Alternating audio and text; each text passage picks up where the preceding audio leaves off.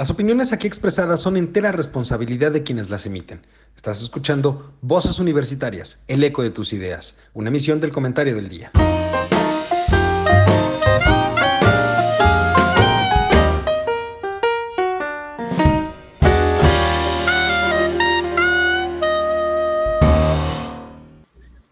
Hola, ¿qué tal mi querido público culto y conocedor? Ya es miércoles, mitad de semana, ombligo de semana y por lo tanto Hoy es, hoy es día de voces universitarias, el eco de tus ideas.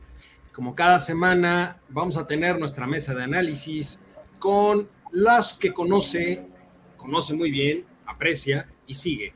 Mis queridos amigos, compañeros y colegas, mi queridísimo Juan, ¿cómo estás? Muy buenas tardes. Bien, bien, gracias a Dios, aquí andamos. Qué gusto de verlo, doctor.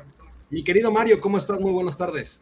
Don Eduardo, mi estimado Juan y Carlos, muy buenas tardes. Qué gusto de poder estar nuevamente otra semana más en comunión y conjunción con ustedes. El gusto es nuestro. Mi queridísimo Charlie, ¿cómo estás? Hola, muy bien, muy cansado. La verdad ha sido una semana complicada, pero bien, bien. Regresando de viaje y todo lo demás.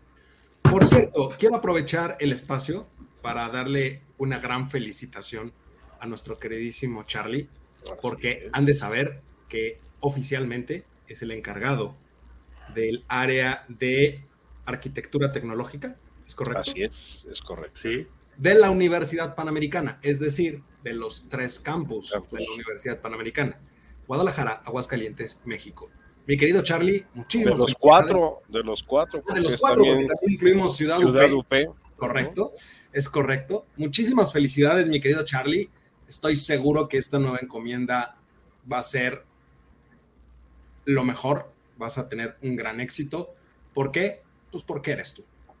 Solo Muchas gracias. Este, les agradezco mucho. Es, han sido unos meses de transición difícil para este puesto, pero me avergüenzas, Lalito. no, para nada. Pues no, pero salió comunicado oficial por todos lados, ¿no? no sí, es correcto, ya salió. Este, estoy muy contento, muy orgulloso que se hayan fijado en mí. Eh, y sobre todo la responsabilidad tan grande que me dan para este puesto. Eh, créeme que lo voy a hacer como siempre lo he hecho, con mucho cariño, con mucho esfuerzo, pero sobre todo con mucho profesionalismo, porque eso es lo que se merece la UP y eso es lo que ha demostrado mi trabajo en los últimos años. Y para que vean que... Oye, este Carlos, no ¿por qué? Mande. ¿Por qué encargado? ¿Qué no, es una pues, categoría? Sí, es, es la gerencia de arquitectura de tecnologías de información. Ah, bueno, sí, sí, sí. Sí, porque es un puesto sí ya voy entendiendo. Eso de encargado, pues es como interino, es como no sé qué. No, es una gerencia. Este. Ah, menos mal. Y bueno, el, el, brinco siguiente sería ser director. Entonces vamos a trabajar muy duro para que ese puesto. Claro, para que nos contrates. De cada minuta que estoy seguro que en algunos meses llegará. Por supuesto que sí. Créame que sí.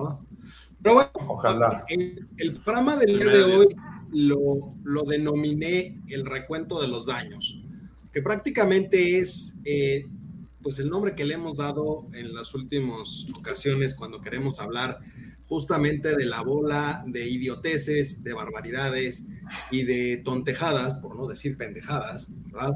Que el gobierno federal a cargo del hijo predilecto de Marcos Pana ha realizado en los últimos, en la última semana, para ser exactos. Y creo que cada uno de nosotros tiene diferentes temas que puede poner en la mesa y que son bastante importantes. Entonces, mi queridísimo Juan, ¿por qué no empezamos contigo? ¿Qué nos traes?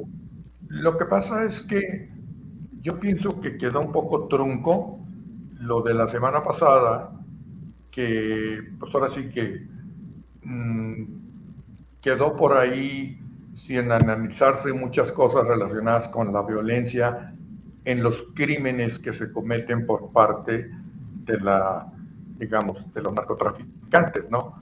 Ahí, pues, este, inclusive yo quería hacer la, la recomendación usted que es el que contrata a la gente, este, que si no hubiera por ahí una psicóloga que nos pudiera ayudar en este asunto, ¿no? Pero eso lo dejamos para ¿Por qué? Porque las cosas siguen sucediendo. Lo buscamos, por ejemplo, ayer todavía. Sería interesante, este, inclusive sería interesante eh, traer a, alguien que nos pueda ayudar a hacer como que un perfil de el presidente, perfil de la criminalidad en México.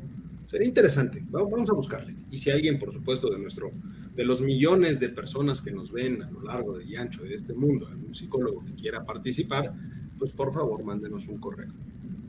No, pues hay que llamar a los de Criminal Minds del FBI para que nos vengan eso a no, porque No, por eso es el problema.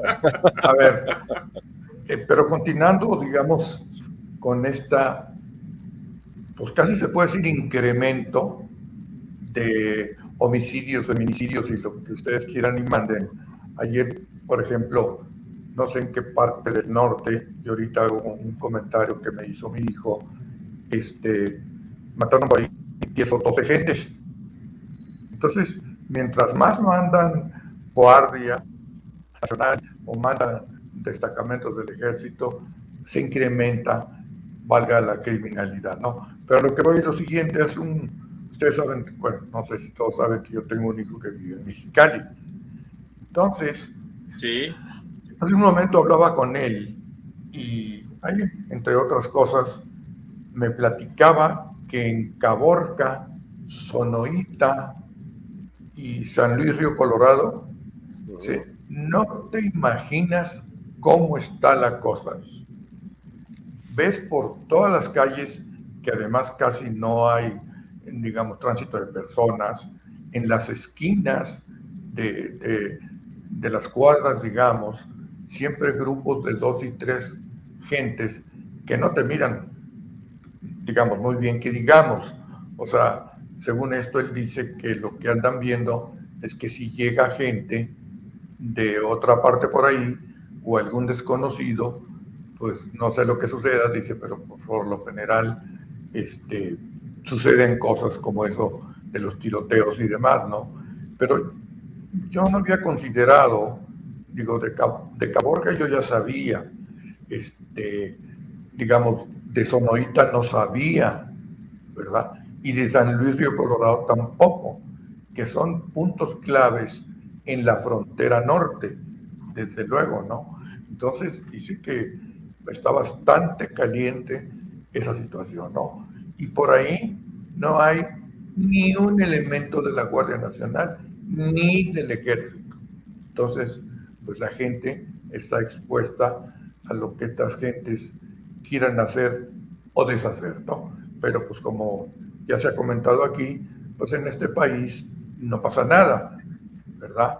Y menos eh, con respecto a ese tipo de datos que tiene en cuanto a sus datos que ha manejado a lo largo de todo el sexenio y los datos oficiales que en ocasiones, pues, este, eh, Televisa, digamos, en el programa de esta mujer de Paola, sí se llama, ¿verdad? Este, Paola Rojas. Y así, sí, fíjate que, no sé si se han fijado, sí pone énfasis en los datos que tenemos y los datos que hay. O sea, sí se para así como decir, no nos hagan tarugos, las cosas no andan como ustedes piensan, ¿no? En todo caso. Pero bueno, pues habrá que ver cuánto dura esto, porque pues la gente se acaba, ¿no? Decía. Fíjate que estás mencionando algo que me llama mucho la atención. Ahorita que estás hablando de sus datos y los datos. Apenas sé que se le cuestionó la última vez relacionado con el asesinato de periodistas, que por cierto el día de hoy se dio a conocer la noticia de otro más. Otro, es correcto. Ya, fue, ya, fue, ya suman, eh, en Michoacán ya suman con este ocho, ocho. Los, los periodistas asesinados en lo que va de este año. Son 52. De, enero a, la, fecha van ocho, ¿no? Y algo que me llamaba la atención es la indolencia y la frialdad con la que habló respecto de los datos, porque se le ocurrió decir, a mi parecer, de manera muy eh, burda, de manera muy digamos, burlona hasta cierto punto, decir, a ver, en los últimos meses ha habido 5 mil muertos, y los periodistas solo son cinco. O sea, ya la indolencia con del hecho de decir, pues si hay cinco mil muertos, ¿por qué se ponen locos por cinco? ¿Qué es lo que te está dando a entender? Pues creo que ya no le remuerde ni le duele el hecho de decir, oye, hay cinco mil muertos.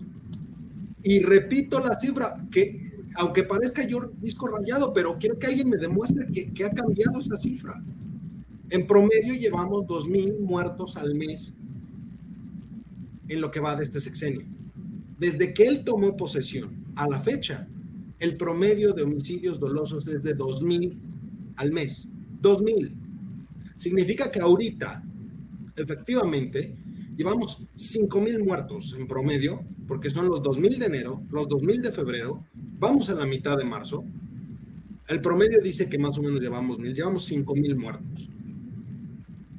Si lo, si lo contrastamos con lo que estás mencionando, Juan, pues yo creo que ya es algo mucho más profundo que la simple falta de una estrategia, ¿no?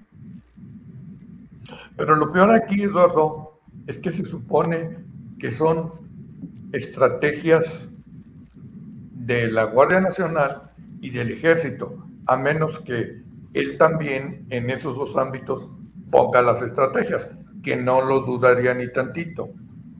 O sea, pero finalmente, finalmente un civil que no tiene, perdón, por él, ¿no? termino. Un civil que en un momento dado, ¿qué conocimiento tiene de estrategias, ya sea policiales o eh, castrenses, digamos, en todo caso? Porque pues yo pienso, también digo yo, bueno, entonces ¿para qué carajo sirven los del ejército y los de la Guardia Nacional?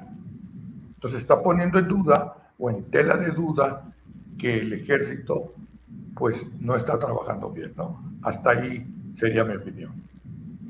Pero, a, ver, repito, a fin de cuentas, sí son estrategias de la Guardia Nacional y del Ejército, también de la Marina, pero finalmente, pues son estrategias que deben de ser aprobadas por él como titular del Ejecutivo, lo cual significa que está aprobando estrategias que no sirven para nada, por un lado. Pero es que no las... No, que realmente no hay estrategia. No, exacto. O sea, no importa lo que diga el ejército, la marina o la guardia, aquí se hace lo que yo digo. Eso es. Y eso, ya, Y eso ya ha costado vidas de, sobremanera. Inocentes, inclusive. Y, y, otra cosa, nada más para terminar este punto contigo, Juan. ¿Qué onda con los derechos humanos ahí?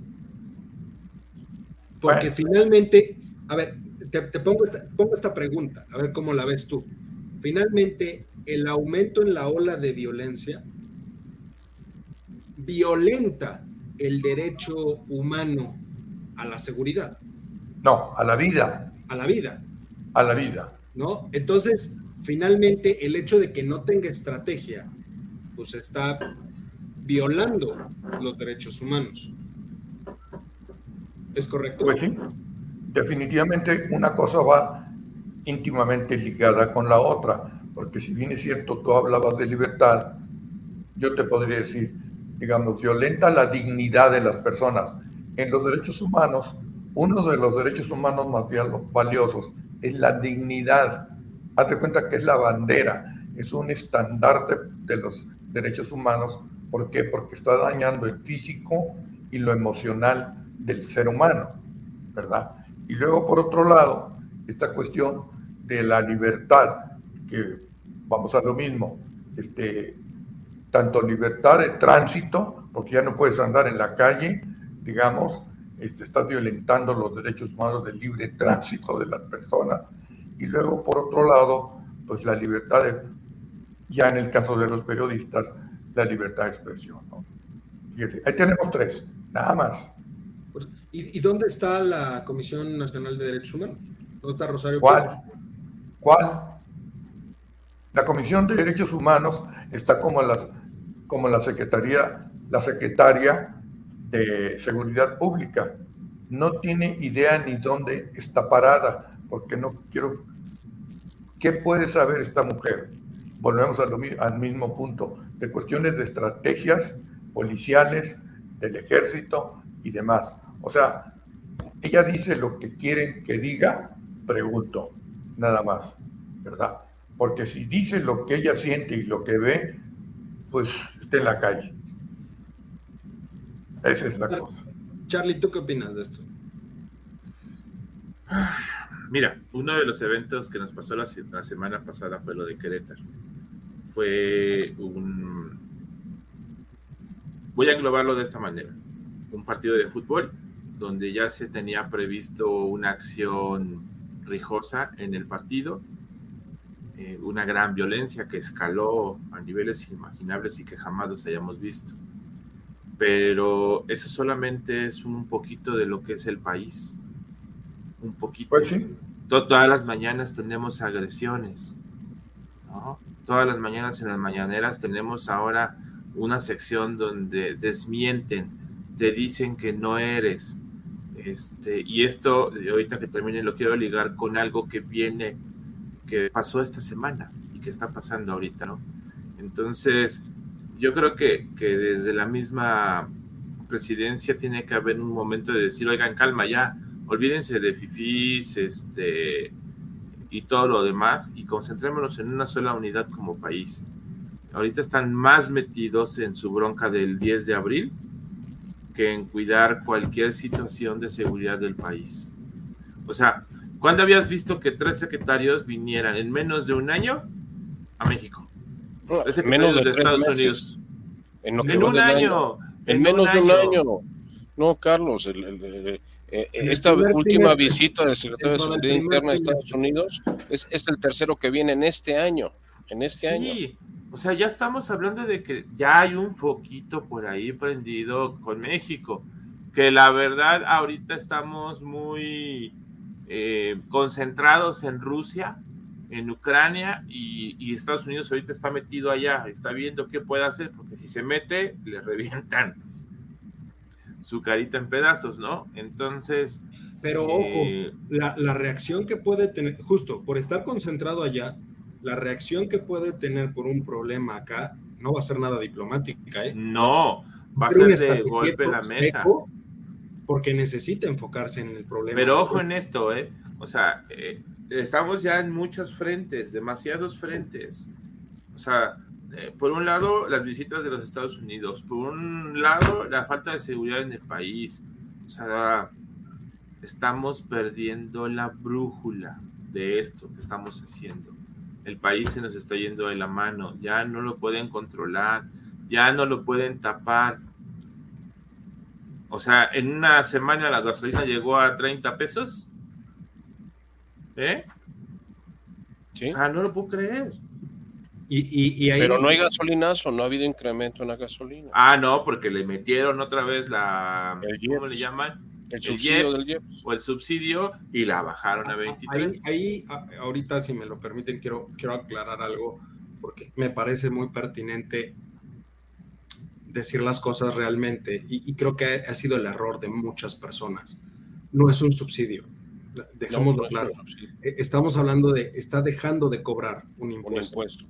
Entonces, de ninguna manera, porque la gente lo confunde y lo están utilizando de manera muy populista, el hecho de decir, es que están subsidiando, te están dando dinero. No, no están, dando dinero, están dejando de cobrar un impuesto. Y ojo, ese impuesto que están dejando de cobrar, lo planean recuperar con el excedente de la venta del, petróleo. Del petróleo. Es que se tiene. Pero no va a ser eterno, ¿eh? y la, el volumen de lo que están dejando de cobrar no se compara con el volumen de lo que podemos ganar por la venta de petróleo, porque cada vez hemos vendido menos petróleo en los últimos años. Bueno, yo, les voy a dar un dato de lo que está sucediendo ahorita. Tenemos un boquete en las finanzas públicas. Y creo que eso es algo muy importante que nos debe quedar claro. No hay ningún subsidio. El gobierno no está ayudando, al, eh, eh, dando dinero, porque el subsidio... Me sentí ahorita como cuando dicen, eh, es que voy a recibir mi dinero que me da AMLO. Exacto. y no es cierto, no te lo dan. Eso sale de nuestros impuestos que nos cobran. Yo tengo un coraje con el, con el SAT hoy porque este, ya hice mis cálculos y no inventes. O sea, no me va a regresar casi nada cuando hicimos un montón de gastos y nada, nada. Bueno, déjame darte algo para que te sientas menos frustrado, mi querido este Carlos. Eh, todos los que estamos ahorita preparando declaraciones para personas morales, nos topamos que el nodo que te permite cargar las pérdidas de ejercicios anteriores está desactivado. o sea, no puedes cargar las pérdidas que tuviste en el 2020, en el 2019, en el 2018, cuando la ley te otorga el derecho hasta 10 años atrás para acreditar esas pérdidas. Pues no puedes entrar. ¿Quieres hacer una aclaración? Perfecto, mete tu solicitud, 60 días hábiles, pero si no presentas la declaración el día 31, a más tardar, el día primero tienes requerimiento y tienes multa. O preséntala sin, sin, sin acreditar las pérdidas. Preséntala sin acreditar las pérdidas. Lo cual te hace que pagues impuestos sobre la renta, obviamente. Claro. En 60 días te digo que falta documentación, te la vuelvo a hacer cansado otros 60 días, y entonces ya el dinero que pagaste, aunque, me lo, aunque te lo tenga que devolver, yo ya lo utilicé. No, y déjate de eso. Ya, ya fuiste acreedor de multas, ya fuiste acreedor de recargos, ya fuiste acreedor de una serie de cosas. Lo están haciendo descaradamente. O sea, ¿cómo es posible que primero te forzan a que hagas la declaración en, la plataforma de ellos? Y cuando abres el, este, el nodo donde aparecen eh, las pérdidas declaradas, que las tienes con las declaraciones anuales amparadas, te sale que no están registradas, que no existen pérdidas registradas. Pero bueno, nada más para cerrar el, tema de Juan, Miguel Mario, para, cerrar el bloque. Sí, sí, sí, eh, yo, te preguntaría, porque Juan mencionaba justamente se, nos está saliendo de las manos, se le está saliendo de las manos, que también lo decía Charlie. Pero más bien mi pregunta sería, jugando un poco la voz del diablo, pues no es que se les esté saliendo de las manos, es que nunca lo tuvieron controlado. No, nunca lo tuvieron controlado. Tan es así que el, operativo que se realizó en la madrugada de lunes, el pasado lunes en, Nuevo Laredo, Tamaulipas, eh, tuvo que venir en persona el secretario de Seguridad Interna de Estados Unidos para que en cuestión de horas atraparan a este personaje denominado el huevo y a eh, idem se lo llevaran a Estados Unidos. El señor ya no está en México. El señor, así como lo capturaron, lo pasaron al, otro lado de la frontera. ¿No crees que esa fue una parte de la negociación de la semana? Eh, no quisieron otro Culiacanazo, o sea, simple y llanamente no quisieron que hubiera otra situación de que como en Culiacán, ves las escenas que hay en redes sociales de, de la quema de los trailers, de, del desmán, del toque de queda que dio el, crimen organizado en, Nuevo Laredo, Tamaulipas, de que la gente no saliera en la mañana a sus trabajos, a las escuelas y todo, porque estaban en guerra campal, porque querían rescatar al personaje. Lo que pasa que ahí no nos lo están diciendo. Hubo un comando venido de Estados Unidos que entró en la madrugada y fue el que hizo la, captura. El, nada más los que estuvieron atrás fue el, Guardia Nacional y el Ejército eh, cubriendo las espaldas, porque si hubiera sido el mismo evento que en Culiacán, vuelven a soltar al, huevo por iden razones, ¿no? Entonces, eh, eh, el hecho de que estuviera aquí el lunes, mientras estaba pasando todo este eh, en Nuevo Laredo, el secretario de Seguridad Interna de Estados Unidos, porque ya lo están viendo como un riesgo interno. Además, Estados Unidos ahorita está literalmente negociando la tercera guerra mundial con, con Europa y con la OTAN. Y tiene que estar volteando porque aquí ya somos prorrusos, ya estamos en contra del Parlamento Europeo, ya estamos en contra del pensamiento este, occidental y estamos diciendo que no, nosotros somos buenos amigos de, los rusos y que queremos estar en apoyo con ellos. Cuando las empresas mexicanas como Bimbo, como Gruma, como este Nemac, como Mexichen, se están retirando del mercado ruso. Recordemos una cosa, el primer país inversionista de inversión extranjera directa en Rusia es México. México es el país que más ha invertido en inversión extranjera directa en Rusia. Y ahorita están cerrando, cerrando plantas y, dejando inversiones que no sabemos. Cemex también está metido allá. Televis está metido allá. O sea, e, era un mercado que estaban viendo que era muy favorable porque hay cierta idiosincrasia similar al pensamiento mexicano y al pensamiento latino. Pero lo triste de esto es que nos estamos volviendo el enemigo, nada más que no, somos los ucranianos, aquí tenemos 3.000 kilómetros de frontera con Estados Unidos. Aparte tenemos un TEMEC del cual vivimos. El 85% de nuestra economía gira alrededor del TEMEC. Entonces, ¿cómo nos estamos poniendo en ese plan? Ahora, le acabas de decir una serie de insultos y de irreverencias al, al Parlamento Europeo y el, día de ayer te están matando a otro periodista. Y el señor, el día de hoy, otra vez, en su sección que mencionaba Carlos de quién es quién en las mentiras, la señorita Vilchis se dedicó a denostar a todos los periodistas de México. Y todavía dice, a este señor lo mataron pues porque, porque no quiso tener este eh, apoyo por parte de nosotros de protección. ¿Y qué hay de la que fue a pedirles protección? Ah, pues también la, la mataron de la misma manera y tampoco le dieron protección, porque no le están dando protección a nadie. Ahora, lo que tú decías, este, Eduardo, es cierto. Presumes que, no, pues si hemos matado cinco mil gentes, ¿por qué se preocupan por cinco? Bueno, esa es una contestación de, ¿qué te diré? De, un ignorante, por no decir algo más, más, más grave. Y como un presidente de un país dice, con la mano en la cintura, en lo que va del año llevamos cinco mil muertos por situaciones eh, dolosas. En, Yo diría que es la contestación de un demente. No, porque no, no, no puedes, no, no, puedes concebir que alguien cuerdo. Yo te diría que los locos, los locos no, son tontos. Los locos normalmente son gente muy brillante. Viven en un mundo paralelo al nuestro, en un mundo diferente pero como decía uno, a mí me trajeron aquí por loco, no por tarugo. O sea, son dos cosas distintas. Este es el problema que tenemos que es un débil mental, el cual ni tiene capacidad intelectual y aparte vive en un mundo que él, mismo se ha creado. Todo el, enfoque eh, esta semana es Santa Lucía el aeropuerto ah, Justo, y qué bueno que mencionas ese tema, porque aquí voy a meter mi cucharota. Adelante, adelante. Y nos movemos. ¿Quién creen que salió a hablar? ¿Quién? Jiménez Espriu. Ah, sí, con su nuevo libro. ¿Cómo? Ah, el hombre Sí, un libro. Y lo primero que dijo es la cancelación del aeropuerto de Texcoco fue lo mejor para la nación. Así, con esos pantalonzotes.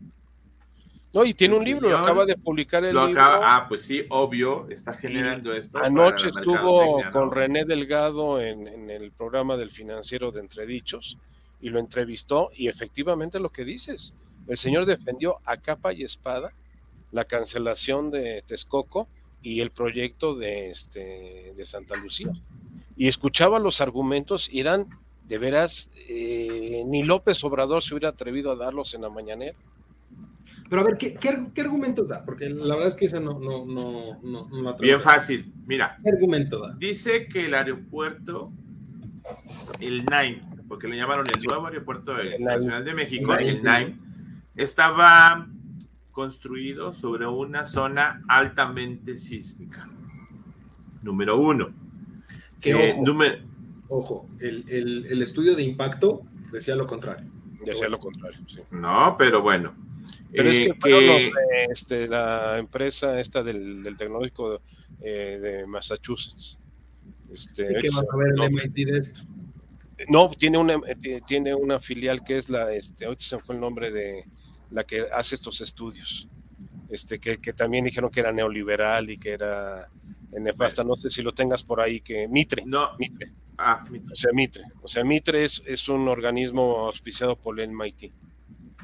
Él decía que el proyecto, bueno, que se había dicho o les habían dejado dicho que el proyecto del aeropuerto llevaba 30% de avance y que eso no era cierto, que el avance que llevaban era de 20% y que la fecha de conclusión primero era para el 2020, cosa que no hubiera sucedido, y si no, lo movieron hasta el 2022 y finalmente hubo una proyección hasta el 2024 que era para terminar el aeropuerto. Este dice que se iba a quedar chiquito y que había que cancelar. Para poderle darle mantenimiento al aeropuerto nuevo, había que cancelar el aeropuerto de la Ciudad de México para que todos esos recursos hubieran ido para allá y no tener los dos como en teoría se había planeado. Este, y dice que, pues que finalmente el aeropuerto fue muy buena decisión, que fue una de las mejores decisiones que pudo haber hecho el señor presidente. Y que finalmente se salió de la, que eso sí ya lo habíamos comentado y me acuerdo mucho que fue discusión, se retiró del gobierno por los puertos marítimos. ¿Se acuerdan de ese tema? Sí, cuando entró la Marina. Cuando le dio el control a la Marina. Él dijo que los puertos tenían que hacer actividades civiles. Y que sí va a ir a la inauguración del Aeropuerto Internacional de México. Ah, no. Pues, bueno, al aeropuerto Felipe Ángeles, así se llama. Felipe Ángeles, Felipe Ángeles, no. Sí, Aeropuerto Internacional Felipe Ángeles, el AIFA. Es correcto. Es el AIFA. Que, dicho sea de paso, necesita 150 vuelos diarios para ser rentable y parece ser que solamente tiene programados 12 o 15. No, 8. 8. Y el único vuelo internacional que va a haber es un despegue de la aerolínea estatal de Venezuela, pero sin retorno. O sea, si sí, es, es, el famoso vuelo que en la hora de salida y la hora de regreso no. De regreso no, no coinciden, ¿no? Sale de aquí a, las, 4 de la tarde, de la tarde. Y, sal, y regresa de, de Venezuela a las 10 de la mañana. Entonces quiere decir que van a mandar el vuelo de las 10 de la mañana aquí a México y ese es el que se va a regresar a las 4 de la tarde.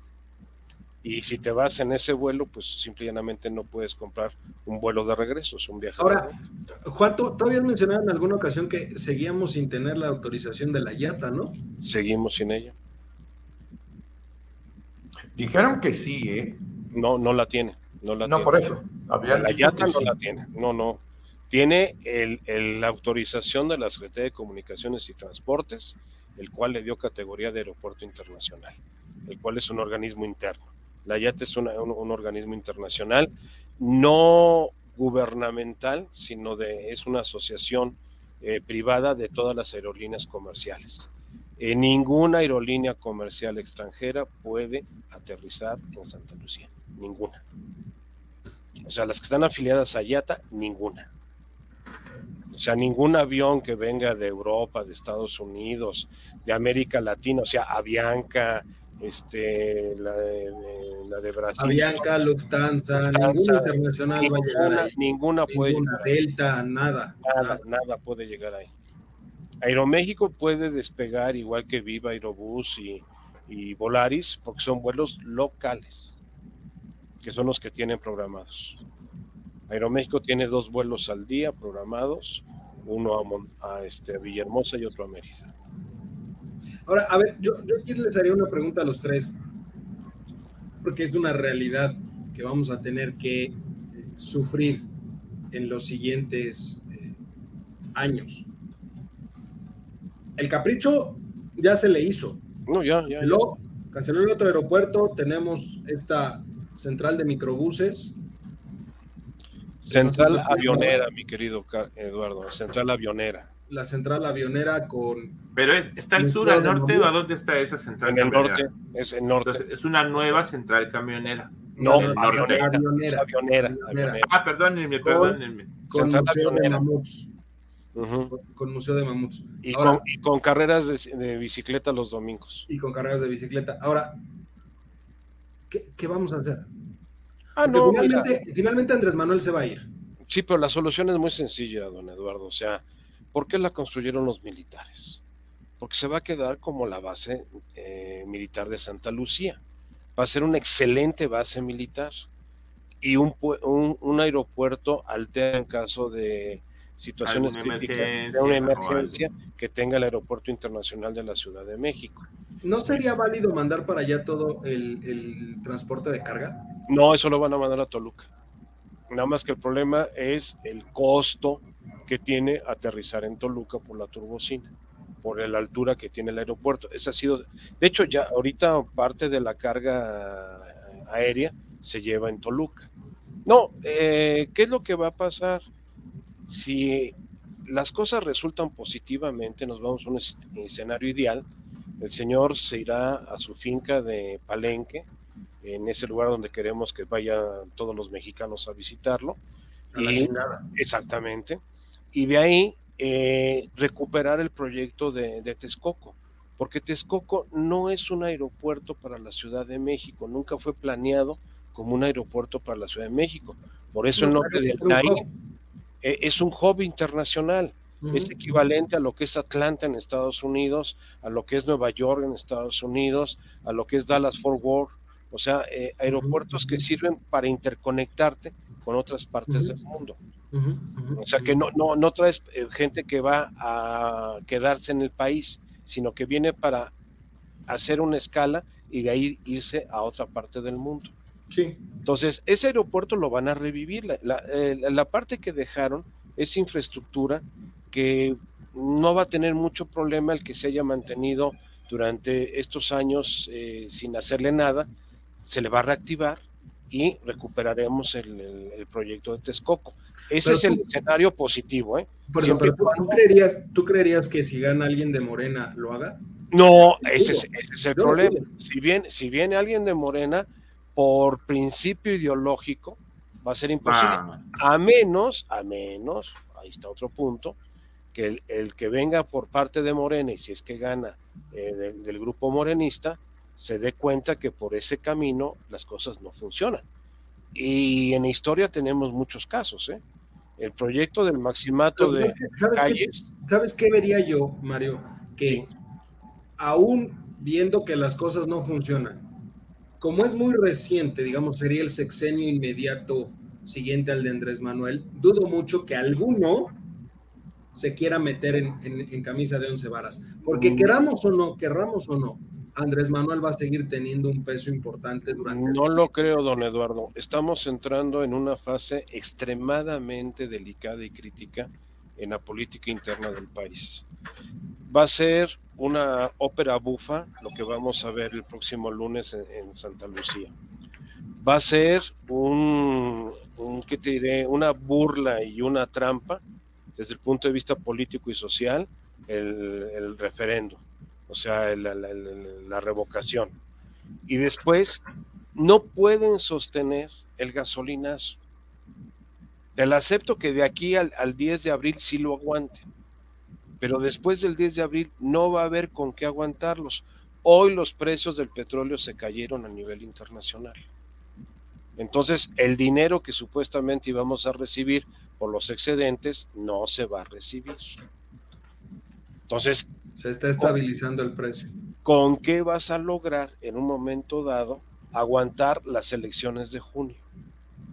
Ahí es donde va, a venir. Cuando el precio del petróleo empiece a bajar, ellos van a reactivar el cobro del IEPS. Y entonces la gasolina se va arriba de 30 pesos, como decía Carlos. Así es una realidad. Ahorita el eh, equivalente en Estados Unidos está a 36 pesos el litro, el equivalente a nuestras gasolinas. Así es. Charlie, ¿tú qué nos traes el día de hoy? Ah, a ver, fíjense bien. Ay, perdónenme porque los perdí. Me estoy moviendo entre páginas. Ah, ya los encontré. es que traigo varios monitores. Este. A ver, pongo sobre la mesa esto, porque me dio mucha risa en la semana. Bueno, me risa y no debería, pero me dio risa. es que es mejor reír que llorar, mi querido Carlos. Es que, a ver, en la semana, inicio de la semana, me salen con la noticia de que detuvieron al Bronco. Sí. Está muy fuerte el caso. Eso fue. ¿Pero qué creen? El lunes. Y ayer me desayuno que Sandra Cuevas ya no es más la delegada de. No, ya no. De la. ¿Es Cuauhtémoc? No, de la Cuauhtémoc, de la Cuauhtémoc. De la Cuauhtémoc, ¿no? Ya no. Oye, espérame y fíjate, mi, mente por arriba, ¿no? Este, el señor Bronco se peleó con López Obrador y, este, el, en, en, la antes en las elecciones, ¿no? O sea, ahí bromeaba y toda la cosa. Ya está detenido. Pero eso yo no sé si es por obra de Samuel. Es conjunta, es conjunta ah. porque Samuel se la tenía cantada. Bien guardadita, ¿no? Que era y le dijo, ajá. Te, vas a morir. Y luego Sandra Cuevas eh, le quitan la delegación siendo del PRI PAN PRD. Así es. Y acusadas, acusada por el mismo delito. No, y déjate de eso, el delito es de veras de risa, que discriminó, hostilizó y violentó a dos policías. Bueno, pero también la acusan de malversación de malversación, malversación de, fondos. por las por las pelotas que tenían los billetes de, de 500 pesos que utilizó. Ajá, entonces allá no sé qué pensar. Dicen que piensa mal y acertarás. pero en una semana, dos, Claro, claro. ¿Coincidencia? No. Cerca del 10. El 10. Y te quito porque no me sirves o porque no vas con Morena. No sé, no sé. Yo, se los, yo les tiro el balón y se los dejo en su casa. Yo, lo vería. Anexan el caso de Gers Manero. Anexan el caso de Gers eh, Manero. ah, pero yo, yo, lo vería así, fíjate. Y de hecho, Juan y yo lo platicábamos hace rato.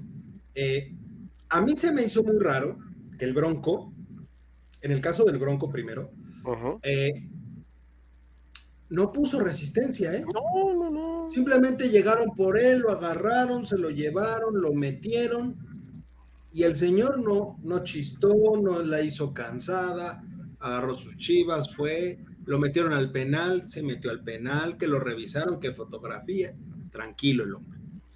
Como bien dices, Charlie, piensa mal y acertarás. Yo creo que el Bronco porque a pesar de todo, el Bronco no tiene un pelo de tonto. No, no, no.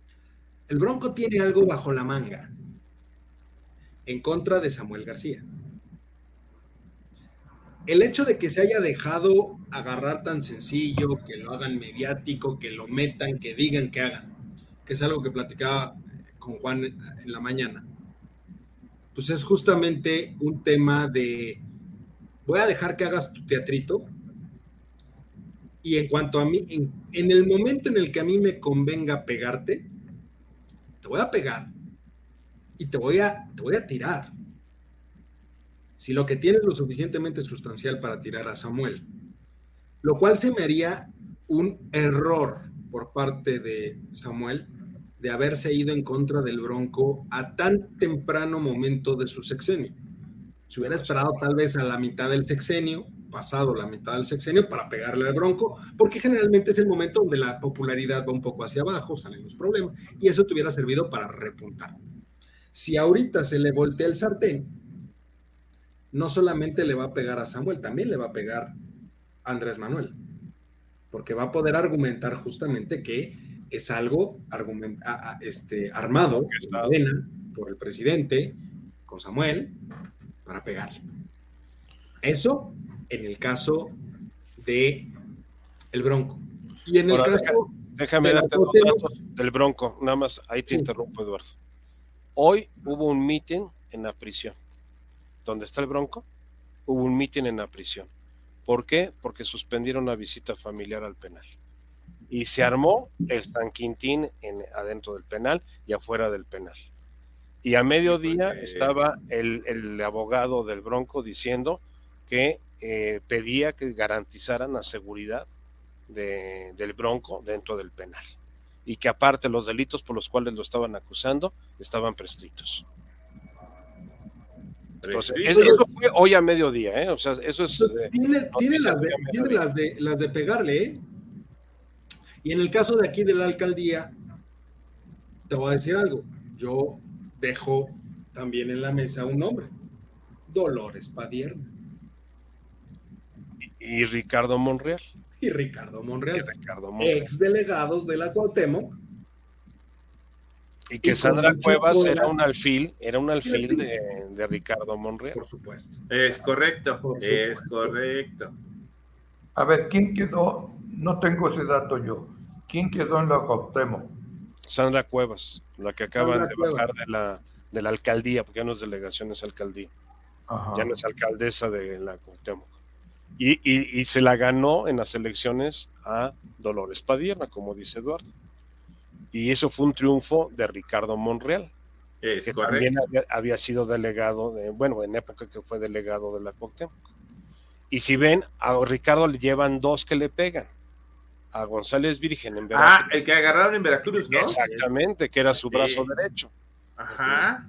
Es decir, ojo, también creo que en el caso de Monreal, pues literalmente le estás picando las costillas al tigre. Ricardo Monreal. O le estás quitando las garras al tigre. No, ojo con eso, ¿eh? Ricardo Monreal no tiene perfil para ser presidenciable, eso es la realidad, y él lo sabe. Pero tiene todo el perfil y el colmillo legislativo para hacer una bisagra que rompa totalmente a Morena. Y entonces cualquier aspiración de cualquier candidato se le puede caer.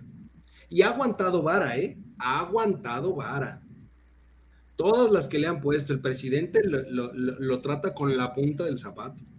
Pero Ricardo Monreal no es tonto. Y no hay peor enemigo que un enemigo herido. Y más en política.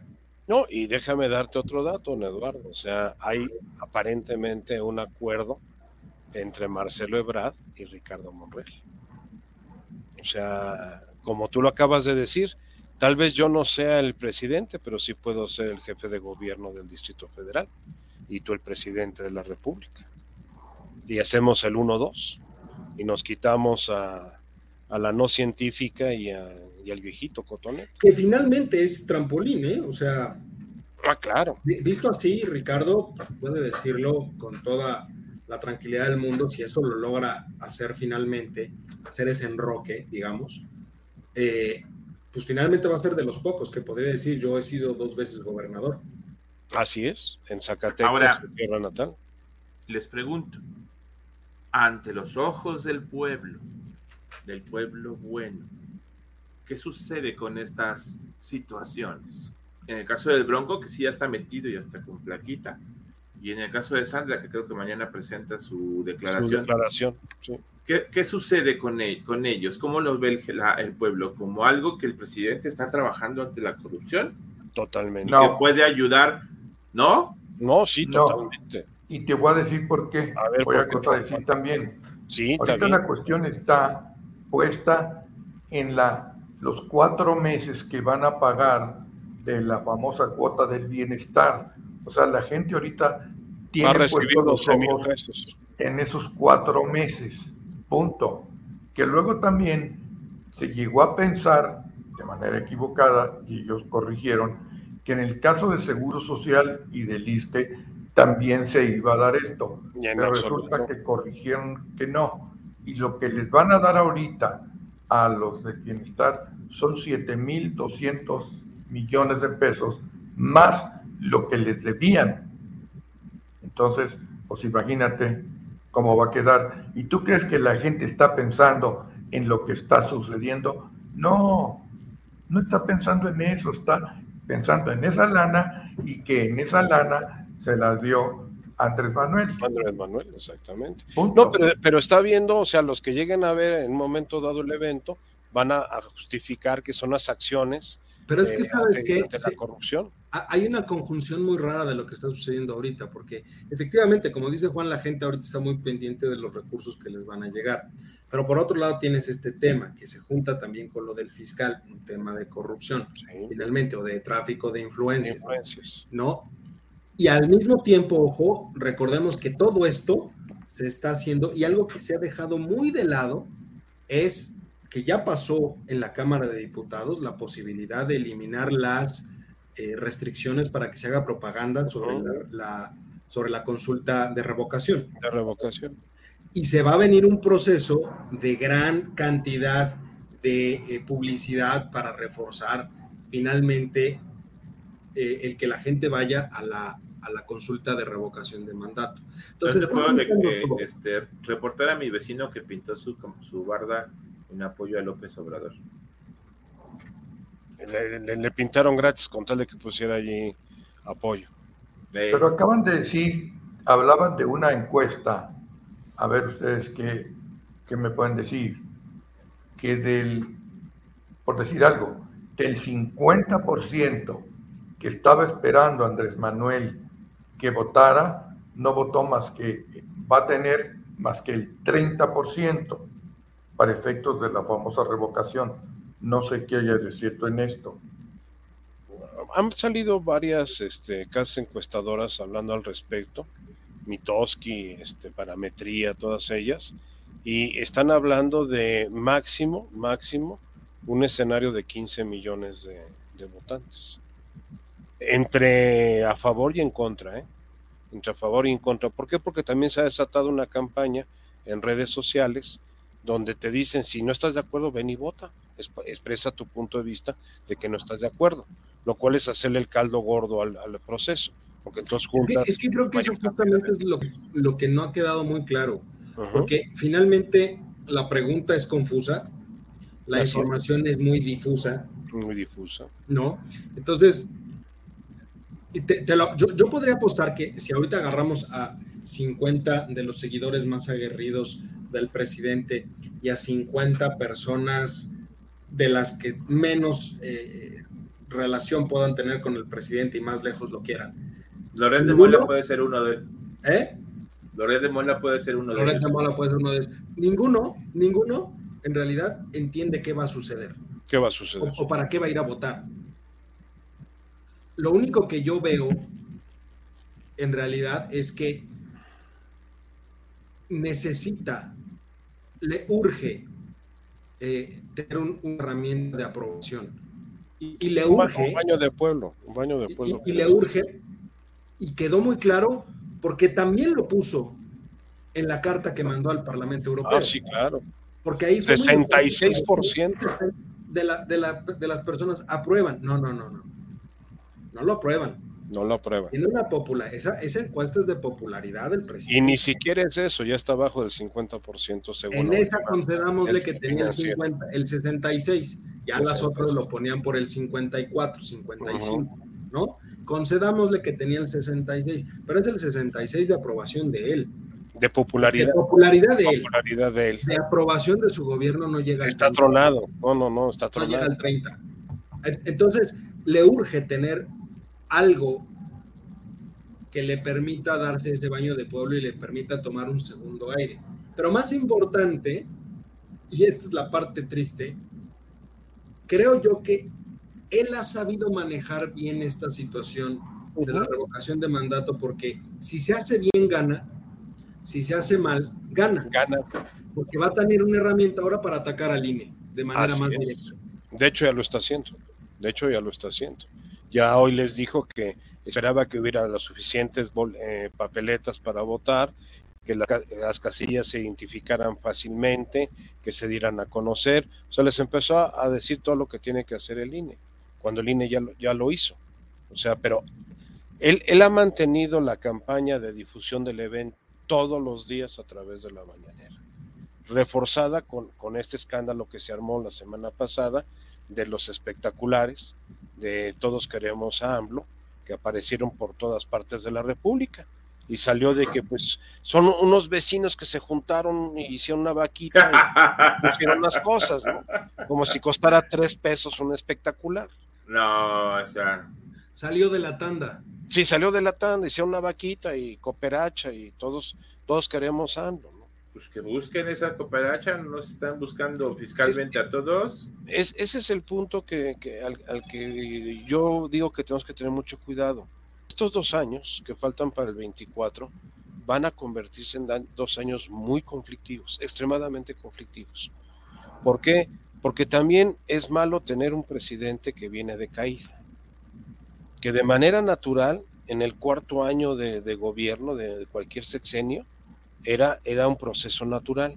Pues ahora se va a agudizar más, porque vamos a ver que el aeropuerto de Santa Lucía. El problema es que lo perdió, para nada. Perdió, perdió las riendas desde, desde el segundo año. ¿eh? No, no, desde el primero, Eduardo, o sea, el 19. 19 fue un fracaso todo el año. Eh, gracias, eh, ahora sí que como él lo dijo, como anillo a dedo le llegó la pandemia, porque nos distrajo dos años con la pandemia. Ahora, ¿qué, va, qué los próximos dos años nos va a distraer con, Ucrania y Rusia? O sea, ya no tiene malabares que sacar el payaso del circo.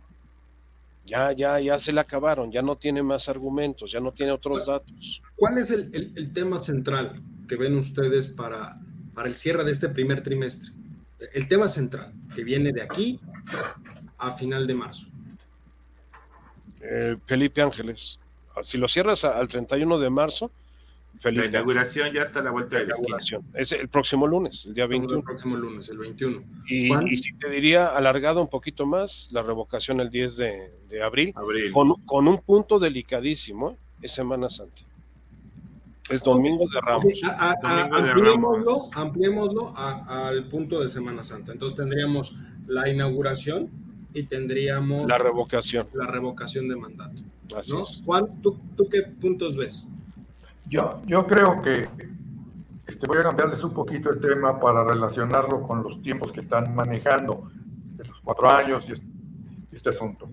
Acuérdense muy bien que por ahí hubo un político que dijo en, alguna ocasión, el, poder del presidente en Estados Unidos, perdón, en, en los Estados Unidos mexicanos, se divide en tres partes. Dos para acomodar su gabinete, dos para gobernar y dos para que nadie le haga caso. Seis años. Seis años. Y por ahí va el asunto, según yo, ¿verdad?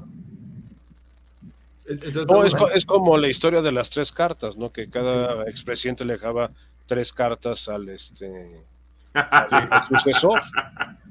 Y entonces, este, ahí les platicaba lo que tenían que hacer en, cada, en cada, como tú dices, cada periodo de dos años. A los, a los primeros dos años abre la, la, la siguiente carta. Entonces, en, el, llegando a la, presidencia, abría la primera carta y le decía, ponte a hacer cambios y a decir que todo lo que hicieron estuvo mal y que tú lo vas a hacer bien. La segunda carta que se abrió los siguientes dos años, ahora ponte a hacer las obras que tengas que hacer. Y en la tercera, empieza a preparar tu salida. O sea, ¿por qué? Porque ya te vas. Hoy, ahorita está el, show de las corcholatas, ¿no? ¿No destapó ya los de la oposición? Bueno, es que ha destapado a, medio mundo. No, pues el viernes se puso a destapar a, los posibles candidatos de la oposición y hacer escarnio y burlarse de, de cada uno de ellos. ¿Quiénes fueron? Yo no escuché eso. Ah, sacó a Krill, sacó a Margarita, sacó a este a Loret, para, no, no, le podía faltar. Este, ¿a quién más sacó? A González Esmal, a quién otro sacó, Seguramente también mencionó a Claudio X González. No, a Claudio no lo mencionó, para presidente no lo mencionó. No, pero ¿cómo le duele que se lo mencione? No, e, ese es que ese es como el, Don Barcini de la mafia de los años 40, ¿no? El capo de todos los capos. Que por cierto, y, nada más para, terminar, a mí lo que me llama la atención es, de, verdad, eh, ¿qué, nivel de influencia tienen esas personas, eh? de verdad, o sea, para que el presidente salga en una mañanera a decir que Claudio X González, Aguilar Camín, no me acuerdo quién más, tienen tanta influencia como para hacer el Parlamento Europeo. Aguilar Camín, Aguilar Camín ayer el lunes lo dijo en, el programa de, de Leo Zuckerman. Dijo, yo me siento ahora sí que muy congratulado para que, me, que el presidente considere que yo tengo ese grado de influencia para hablar con los este, eurodiputados, los parlamentarios europeos, para, para que le, manden una carta con esas características. Dice, tengo años que no veo a Enrique Kraus, tengo años que no veo a Claudio Ques González. Dice, y mucho menos a, la gente del Parlamento Europeo. Entonces, pues ahí te das cuenta de que son puras ocurrencias, puras ocurrencias. Ya estamos en, el, en, el, en la bonita historia del, del, rey y sus locuras. O sea, las locuras del rey. O sea, todos los días llega con, con un rollo diferente. El rey va Las locuras del emperador. Del emperador, esa es la película, sí, la de, de los incas, de los incas. En, donde, el rey va desnudo. Ojo con eso. Pero qué bonito traje. Ah, sí, nada, más, nada más para terminar, yo lo que vería en, en los siguientes días, porque también se me hace que es un tema que vale la pena. Vamos a cerrar el primer trimestre sin inversión. Cero. Productividad nacional a la baja. Se volvió a aumentar marginalmente, pero volvió a aumentar un poco la pobreza laboral. La perspectiva de crecimiento del PIB para este primer trimestre está entre el 0.5 y el 1%, seguramente con una revisión más cercana al cero de nueva cuenta. Cero nueva lo cual nos va a afectar bastante. Tenemos un nivel de inflación muy alto, que creo que también lo tenemos que considerar. Y ojo, hay que ver cómo cierran las declaraciones anuales las empresas y cómo empieza la declaración anual de personas físicas. Porque efectivamente, al caer de nuevo los precios del petróleo, al estabilizarse, van a necesitar recursos de cualquier lado. Y ahí es donde van a empezar a pegar de manera importante. Entonces son temas que vamos a tener en la mesa durante los siguientes meses. Porque seguramente las empresas hubiera un buen desempeño de las empresas si hubiera dinero, porque con eso van a quedar quietecitos. Lo va a ver, Charlie, les, les van a sacar un buen billete, pero lo que más va a llamar la atención es que observemos que cercano al cierre de marzo, principios de abril, las mañaneras van a estar enfocadas en eso. Recaudamos tanto de las empresas, ya no hay condonaciones, se les quitó tanto, o sea, van a tratar de vanagloriarse porque ya no hay de dónde cobrar cosas atrasadas, que es lo que platicábamos. En... No, ya no hay, ni los Entonces, fuertes, no. Necesitan, como bien dice Mario, el famoso terrorismo fiscal. Ahora, consideren algo, que en el mes de febrero hicieron un tránsito de régimen fiscal al reciclo. O sea, indiscriminadamente no le preguntaron a los causantes, simple y llanamente, en manera automática. Todos los de RIF. Órale, se van a reciclo. Y empieza, y ahorita las declaraciones este, eh, parciales de los meses, provisionales de los meses, ya vienen con doble, doble plataforma para presentar. O sea, sí, que de hecho, ya, y ahí es una recomendación para los que nos ven mexicanos, porque tenemos mucha más audiencia fuera de México, ¿verdad? Pero todos los millones que nos escuchan aquí en México, yo les diría, este, empiecen ya a utilizar el nuevo, el nuevo sistema, porque en cuanto menos lo, lo sientan, les van a cerrar el otro, se pueden quedar a medias con los, con los este, recibos, y recuerden que un error ahora ya es penalizable. Exactamente. Los van a multar. Ya, no es de, ya no es de buena fe sino ya es doloso. Así es. Pues bueno, muchos temas para, para la siguiente semana, se nos va a venir interesante. Eh, doctor, yo sé que a usted no le gusta mucho, mi querido Juan, pero, pero ¿por qué no intentamos llevar un conteo? A ver, ¿te acuerdas que lo intentamos hace muchos años, ¿no? Al, inicio de este programa, hace 12 años. Un conteo de... A ver, pero no te escuché bien. No te escuché bien. ¿Por qué no retomamos esa bonita tradición que teníamos hace 12 años al inicio del programa? Del conteo de muertos. No nos van a alcanzar los, los 10 dedos de la mano. bueno. Y no digo los de los pies, pero bueno. No alcanza. Lo tomamos, claro que sí. Pero pues bueno, ahí lo tienen. Este, Muchísimas gracias, Juan. Muchísimas gracias, eh, mi querido Mario, mi querido Charlie. Este, de nueva cuenta, muchas felicidades. Y, muchas gracias. Pues, muchísimas gracias a usted, mi querido público culto y conocedor. Tengo un excelente cierre de ombligo de semana, un excelente cierre de miércoles y aquí nos vemos, nos escuchamos la próxima semana, cuando de nuevo sea cuento, sea tiempo, perdón, de este cuento. De este cuento. Voces Universitarias, el eco de tus ideas. Cuídense mucho y excelente. Muchas felicidades, Carlos. Muchas gracias, doctor. Se lo agradezco mucho, de verdad. No, al contrario. Te lo has ganado. Muchas gracias. Nos vemos. Cuídense Hasta mucho. luego.